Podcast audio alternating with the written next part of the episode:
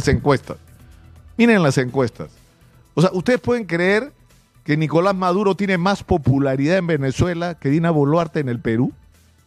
Que Dina Boluarte es la última en popularidad, o la, pues, la última, no, la penúltima en popularidad en América Latina, lo cual es increíble. O sea, Dina Boluarte es menos popular que Nicolás Maduro en Venezuela.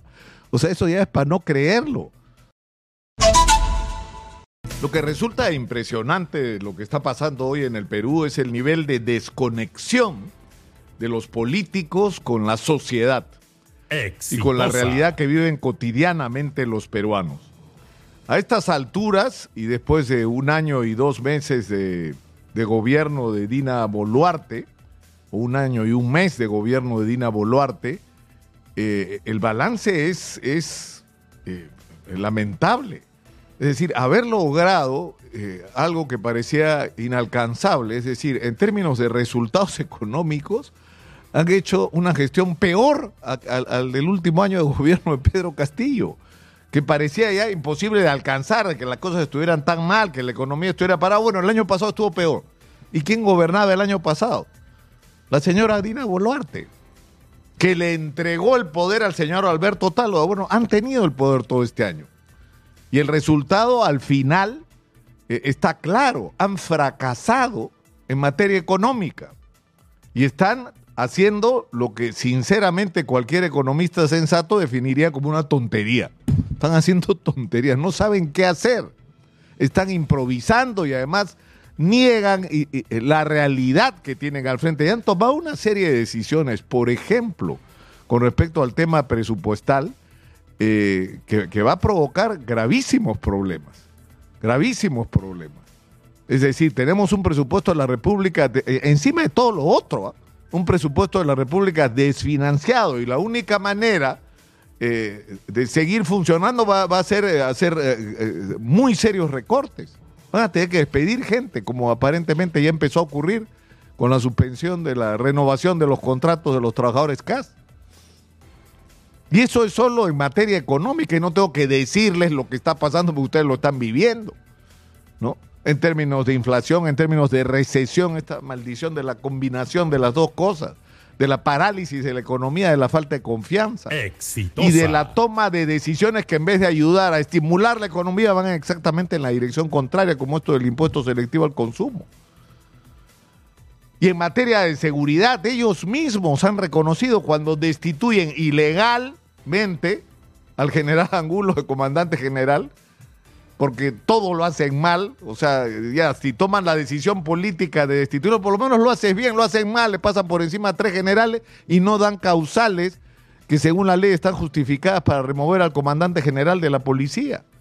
Pero en la sustentación de por qué lo sacan, lo que nos han dicho es que la política para enfrentar a la delincuencia ha fracasado, que no han funcionado los estados de emergencia, que no hay una respuesta adecuada. ¿De quién? ¿Del general Angulo? No, de ustedes, Dina y Otárola, de ustedes.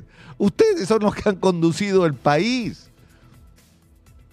O sea, han fracasado en materia económica, han fracasado en términos de, de seguridad y además han exacerbado un clima que es de lo, de lo que tenemos que salir en el Perú y que es una tarea pendiente, es decir, somos, o sea, si algo mostró la elección del año 2021 es que somos un país dividido y un país que necesita reencontrarse y un país que necesita tener un horizonte en común. Podemos tener muchas diferencias sobre muchas cosas, pero hay un mínimo de objetivos, de proyectos nacionales, de políticas de Estado que todos deberíamos compartir y empezar a mover a la sociedad en función de esos objetivos comunes y cada uno ofrecerá un camino distinto para lograrlo.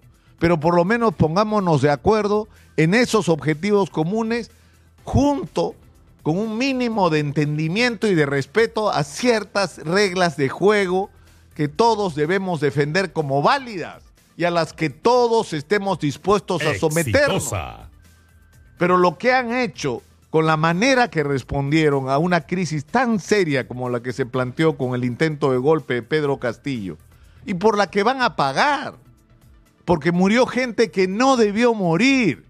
Se pudo manejar esa crisis de una manera absolutamente distinta si hubieran tenido el mínimo entendimiento que la caída de Pedro Castillo a lo que debió abrir camino es un gobierno de unidad y entendimiento nacional y no un gobierno de confrontación.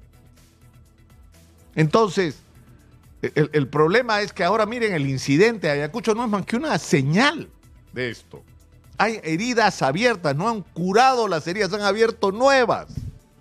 Han sumado a la brecha del descontento, del sentimiento, eh, eh, sobre todo en el interior del país y de la gente más pobre que se le ha excluido de los beneficios del crecimiento económico, que no están participando en la explotación de nuestra riqueza y se ha generado en nuestra sociedad un resentimiento, una molestia y a eso le agregas muertos por obra y gracia de Alberto Tarola y Dina Boluarte.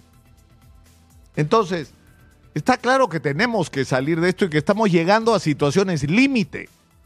Porque encima tenemos el fenómeno del niño y en todos los idiomas se les dijo lo que se nos venía o no se les dijo.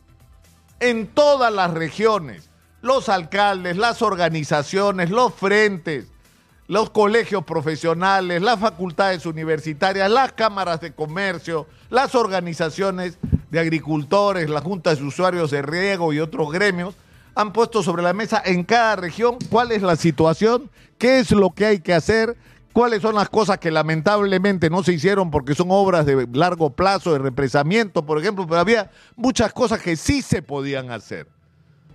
Y a estas alturas lo que estamos contratando es que no se han hecho que no se han hecho. Miren ustedes la vergüenza de estas provías que se están que se estaban y se han seguido robando la plata, porque eso ha sido una ladronera. ¿No? O la autoridad para la reconstrucción por cambios que aparte de su ineficiencia y su fracaso está atravesado por denuncia de corrupción. Y hemos enfrentado la preparación para esto que ya empezó con seis instituciones distintas haciendo uso de presupuestos para resolver el mismo problema cuando el camino debió ser absolutamente otro, definir claramente una por una las obras, de hacer una sola autoridad y empezar a, resolver los problemas de la mano con, los alcaldes y con la gente de las organizaciones agrarias y con las cámaras de comercio y con la gente que sabe dónde están los problemas y con los ingenieros y arquitectos, eso es lo que tiene la respuesta técnica. Entonces, ¿qué, ¿cómo salimos de esto? O sea, está claro y eso yo creo que, lo, comparte la inmensa mayoría de los peruanos. Miren las encuestas. Miren las encuestas. O sea, ustedes pueden creer que Nicolás Maduro tiene más popularidad en Venezuela que Dina Boluarte en el Perú.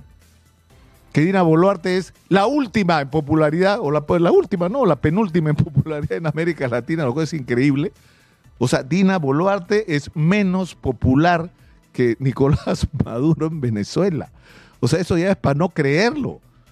Y sin embargo, ¿por qué se quedan en el puerto? Porque no tenemos por quién reemplazarlos, pues lamentablemente. Lamentablemente.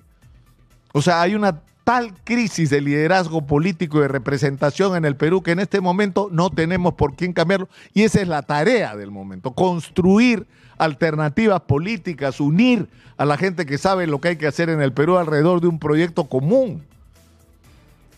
¿Y qué hacemos mientras tanto? Bueno, lo que tiene que hacer la señora Dina Boluarte es conectarse un poquito con la realidad y sacar al gabinete actual que claramente ha fracasado.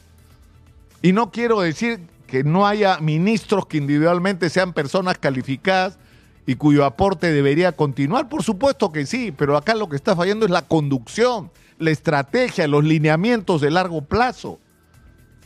Alguien tiene que pagar por las consecuencias del fracaso que ha sido este año, señora Dina Boluarte.